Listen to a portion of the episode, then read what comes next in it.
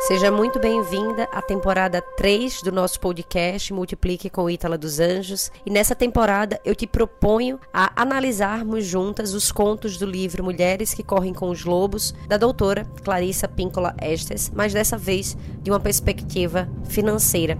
Vamos juntas resgatar a sua prosperidade e trazer à tona toda a sua capacidade de gerar, gerir e multiplicar cada vez mais e melhor o seu dinheiro. Eu te aguardo nas análises. Um cheiro. Até já. Seja muito bem-vinda à análise da armadilha número 7 no conto Sapatinhos Vermelhos do livro Mulheres que Correm com os Lobos, da autora Clarissa Píncola Estes. Nessa armadilha, na armadilha 7, a autora nos propõe a simulação, a tentativa de ser boa e a trivialização do anormal.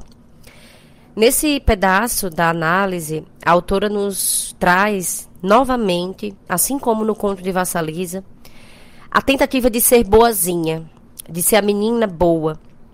E ela traz o seguinte texto, a, a seguinte interpretação na íntegra para você. Tentar ser boa, disciplinada e submissa diante do perigo interno ou externo, ou a fim de esconder uma situação crítica psíquica ou no mundo objetivo, elimina a alma da mulher. E aí ela, ela nos traz aqui um ponto muito interessante de análise que foi uma pesquisa feita na década de 60.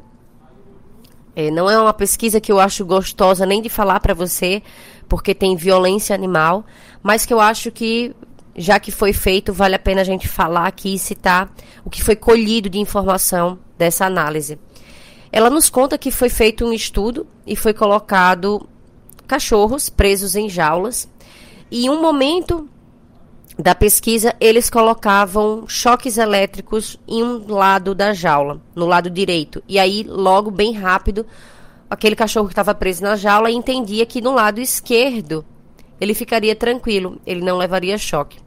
Daqui a pouco, a, os pesquisadores trocavam o lado do choque, colocavam do lado esquerdo, e muito rapidamente o cachorro entendia que deveria ficar do lado direito. Depois, eles colocaram toda a jaula eletrizada. E aí, num primeiro momento, aquele cachorro ficou confuso, depois ele entrou em pânico, e depois ele já não, não pensava mais. Ele simplesmente se entregou à dor e ficava ali levando choques repetidamente e simplesmente deitava e, e se entregava, porque ele já não entendia mais o que fazer. E logo depois, os pesquisadores foram lá e abriram essa jaula. E aí, para espanto de todos, aquele cachorro já não saía mais daquela jaula. E não porque ele não estivesse sendo alimentado ou qualquer coisa do tipo, mas simplesmente porque ele se entregou e normalizou a dor. E aí ele fala o seguinte, que muito embora o cachorro pudesse abandonar a jaula e entendesse, né, que a, aquela porta estivesse aberta, eles ficaram ali recebendo choques aleatórios. E aí, qual o grande ensinamento disso que a autora nos traz? Que em termos da natureza selvagem das mulheres, é essa trivialização da violência, assim como o que os cientistas subsequentemente denominaram aprendizado da impotência, que não só influenciam as mulheres a ficar com parceiros alcoólatras, patrões exploradores e grupos que se aproveitam delas e as importunam, mas também faz com que elas se sintam incapazes de se erguer para apoiar aquilo que acreditam profundamente. Dois pontos: sua arte, seu amor, seu estilo de vida, sua preferência política e o que quer que seja aqui nesse ponto. E aí, nesse ponto, eu quero trazer alguns pontos da minha própria história, da história de amigas, da história de alunas que se tornaram amigas e da história de alunas que, mesmo não se tornando amigas, se tornam pessoas queridas no, na minha vida. E eu acho que você, com certeza, se você não passou por isso, você conhece alguma mulher que passa ou que passou.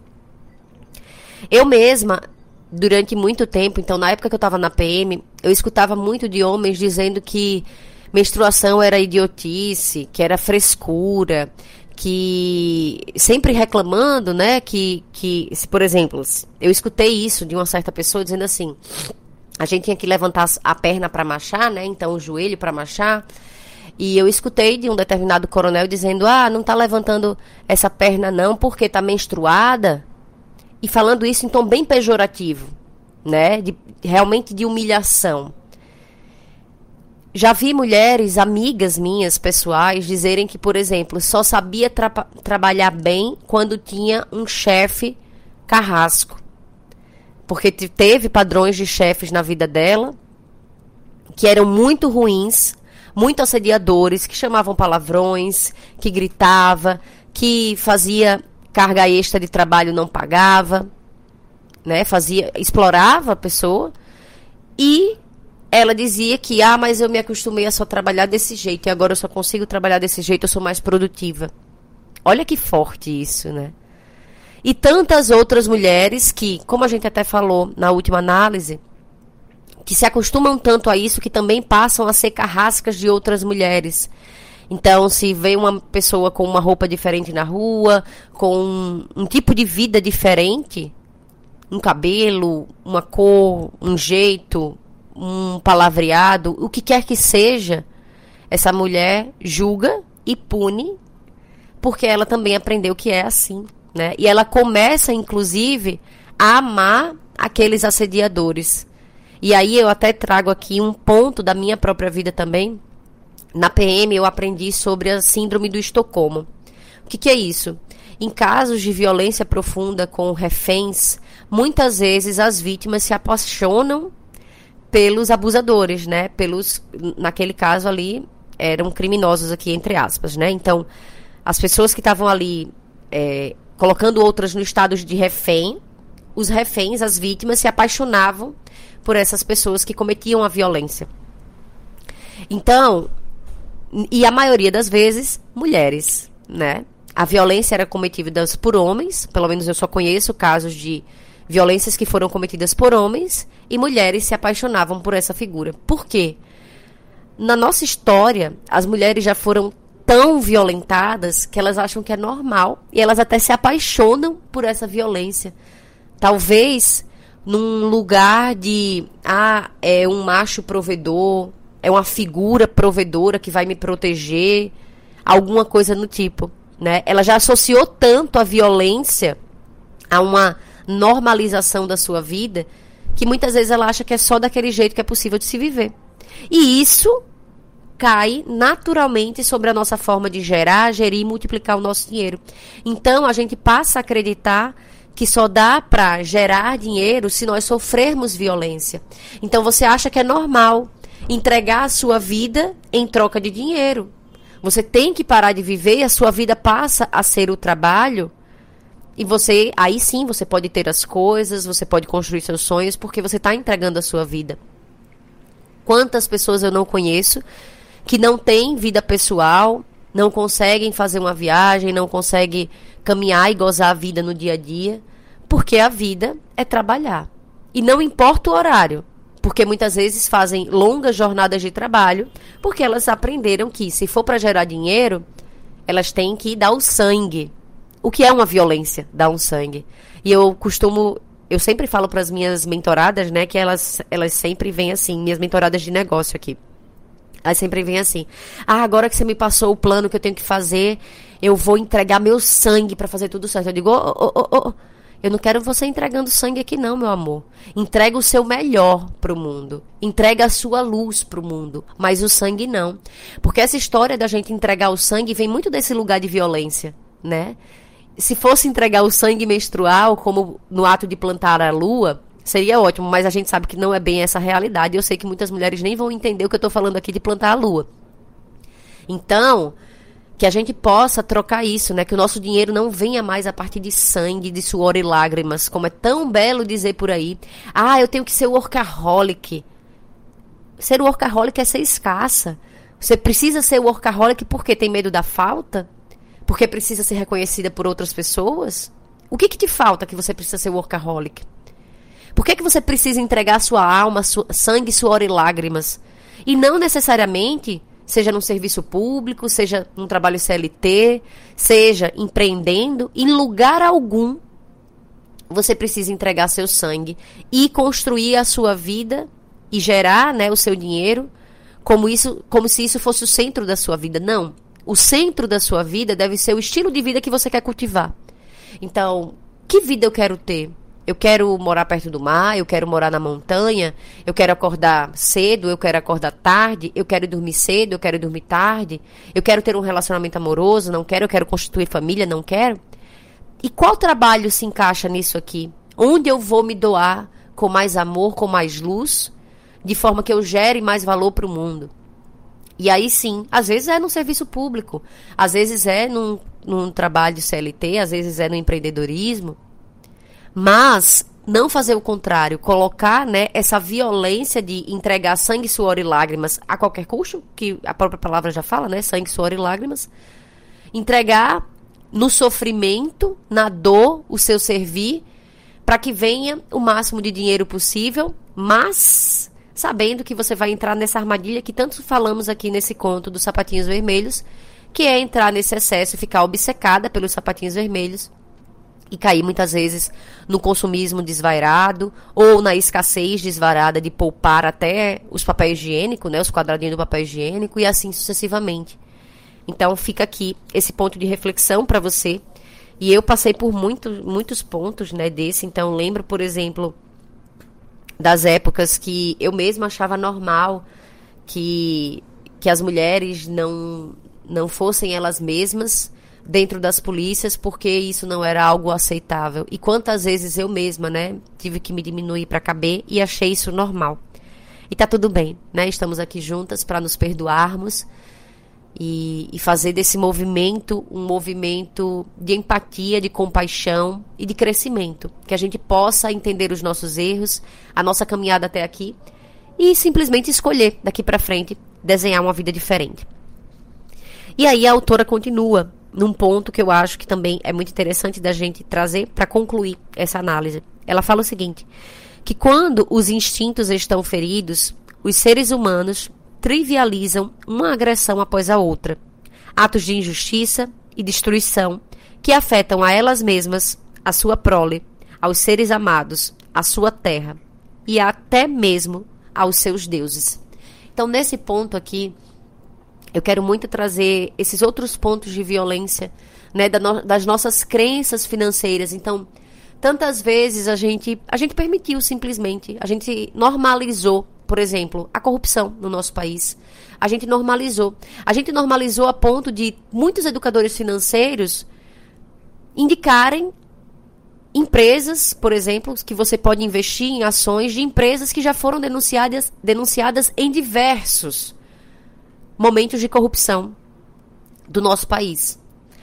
Em empresas que já foram apontadas e já foi notório e já foi público de acidentes ambientais, de violações ambientais, e mesmo assim, educadores atrás de educadores, concluindo e seguindo com o patriarcado e essa forma de gerar dinheiro, seguem indicando, seguem normalizando essas violências. Então eu deixo aqui também esse meu grito, não gritado, mas essa, esse meu chamado para as mulheres que estão aqui me ouvindo, estão despertas, para que a gente comece a lidar com o nosso dinheiro de uma outra forma para que a gente não normalize isso. Para que a gente não normalize, por exemplo, que educadores financeiros digam que não, não precisa você doar nada até você atingir a sua independência financeira. Porque não, fui, não foi isso que eu fiz, então eu não vou dizer para você doar. Tá tudo bem se a outra pessoa não quis doar, esse é um problema dela. Mas se você sente no seu coração que você pode sim melhorar a vida de outra pessoa, doe. Doe sim, doe para causas que você acredita. Não normalize pessoas que dizem para você economizar a qualquer custo. Porque muitas vezes essas pessoas estão indiretamente dizendo para você comprar de fornecedores, por exemplo, que têm fornecedores que já foram acusados de trabalho escravo, de trabalho infantil. Vamos desnormalizar isso. Então procure saber de quem você está comprando. Apoie os pequenos negócios, sim por mais que ele seja um pouco mais caro, se você tiver condições, apoie. Apoie o sonho de outra mulher. Não seja essa pessoa que vai sair economizando a qualquer custo. Uma coisa que eu acho é inteligência financeira. Ter inteligência financeira e procurar o melhor custo-benefício para você para outra pessoa e para o mundo, isso é inteligência financeira. Escassez e pão durice não é. Isso é só excesso. Isso é só o tal dos sapatinhos vermelhos. Então, vamos olhar novamente para essas coisas e não mais normalizar isso. Não mais normalizar essa forma patriarcal de lidar com o dinheiro. Porque a gente já viu que até aqui não deu muito certo. Então também se você acha que, ah, então por isso eu não vou mais comprar ações e por, por causa disso eu não vou mais investir em empresas. Não. Existem formas melhores de investir, existem formas melhores de multiplicar o seu dinheiro. E como eu sempre falo aqui, se você teve privilégios o suficiente para estar aqui nesse momento me ouvindo em um celular, em um computador, com acesso à internet, com acesso à energia, com alimento, com abrigo, certamente, e eu digo isso com todo o meu coração, é obrigação sua prosperar investir, multiplicar o seu dinheiro, realizar os seus sonhos e garantir um bom futuro para você e para sua família. Não necessariamente as pessoas todas da sua família, mas aqueles que você escolheu como sua família. E não necessariamente deixando que as outras pessoas te explorem, tá? Não caia novamente nessa armadilha da boazinha. Não caia novamente nessa armadilha de normalizar as violências, inclusive as violências financeiras. Saiba dizer não. Aproveite para treinar esse não. Quando a outra pessoa está tá te abusando financeiramente e você diz sim e você dá um dinheiro ou está sempre mantendo essa pessoa, você não está ajudando essa pessoa. Mas as pessoas que não tiveram privilégios, que estão lá fora, né, agora, nesse momento que você me ouve, que não tiveram condições de estar aqui me ouvindo, Sim, essas pessoas precisam da nossa ajuda. E se você sentir esse chamado, ajude. E não necessariamente somente as pessoas. Se você tem causa com animais, se você tem causas com o meio ambiente, também faça isso. Também faça de outras formas, com que tocar o seu coração. Apoie causas para você construir o mundo que você deseja ver. E não baseando as suas escolhas no medo no que sobrou depois que o medo escolheu. Porque muitas vezes a gente vive a vida toda assim, né? A gente sofreu tanta, tanta violência como aquele cachorrinho lá dentro da jaula, que ele já tem tanto medo que ele baseia a vida dele no medo. E talvez ele olhe para fora daquela jaula e ele pense: "Nossa, talvez se eu fosse, se eu sair dessa jaula, o choque lá fora seja muito maior". E aí você baseia a sua vida nas escolhas que o medo fez para você e não que o amor fez para você. Então, meu convite aqui é para você rever toda a sua vida, mas principalmente as suas escolhas financeiras e pensar: se o amor escolhesse por mim, o que, que eu faria? Se o amor escolhesse por mim, qual forma eu geraria o meu dinheiro? De que forma eu multiplicaria o meu dinheiro? De que forma eu usaria o meu dinheiro? De que forma eu investiria o meu dinheiro? Eu investiria ou não investiria o meu dinheiro? Eu estou aqui para você. Eu espero que você possa sempre fazer as suas escolhas baseadas no amor e não no que sobrou depois que o medo escolheu. A gente se vê na próxima análise da armadilha número 8. Um cheiro para você e até já. Se você gostou desse episódio, eu te convido a nos seguir aqui no nosso podcast, aqui no Spotify. Se você está no Apple Podcast, eu te convido a deixar a sua avaliação para que a gente possa entender que você está gostando, que a gente está acertando, que está numa linha que está contribuindo para a tua vida. E eu te convido também a deixar suas sugestões, deixar seu feedback do que está mexendo por aí, do que está acontecendo lá no nosso Instagram, no arroba multiplique.ef.